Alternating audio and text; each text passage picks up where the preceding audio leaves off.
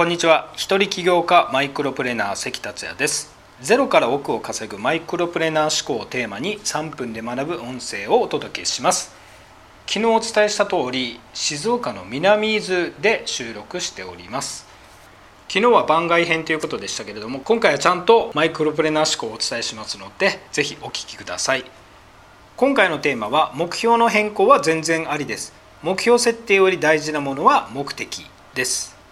一度立てた目標こそが大事でその目標に向かって目標から目をそらさずに頑張れというのはある意味正しいことではあります。ただ目標は絶対ではないんですね。もちろん大事なんですけれどもそもそもの目標とは目的があって目標が立っているわけなので目標の変更というのは全然ありなんですよね。つまり目標が変わっても目的を達成すればいいので目標は大事じゃないということなんです。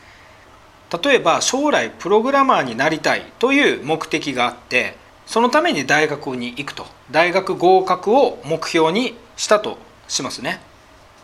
つまり将来プログラマーになりたいというのが目的で目標は大学合格。しかし今は大学に行かなくてもプログラミングスクールに行けば十分プログラマーとしてやっていける。逆に即戦力として今からすぐに収入も得られて社会の経験や実績もどんどん積み上がってくるという利点もあります。つまりプログラマーになりたいという目的を達成するためだったら大学に行かなくてもプログラミングスクールでいいという目標が変わっても全然 OK なわけなんですよね。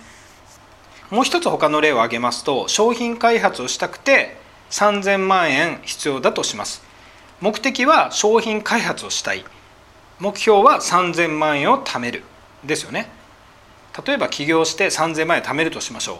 その目標を立てたとします。しかし今はクラウドファンディングで協力してくれる人を募って3000万円を得るということもできますね。つまり商品開発をしたいっていうのが目的であるんで3000万円は別に起業しなくてもクラファンで集めてもいいわけです。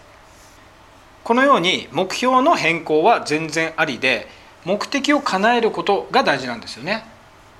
例えばうまくいってない時とかこういう目標に縛られてないかっていうのを今一度確認されるといいと思います。本当の目的は何だったのかというところに原点に戻って見つめられるといいと思います。今回は以上です。最後までお聴きいただきありがとうございました。それではまた明日。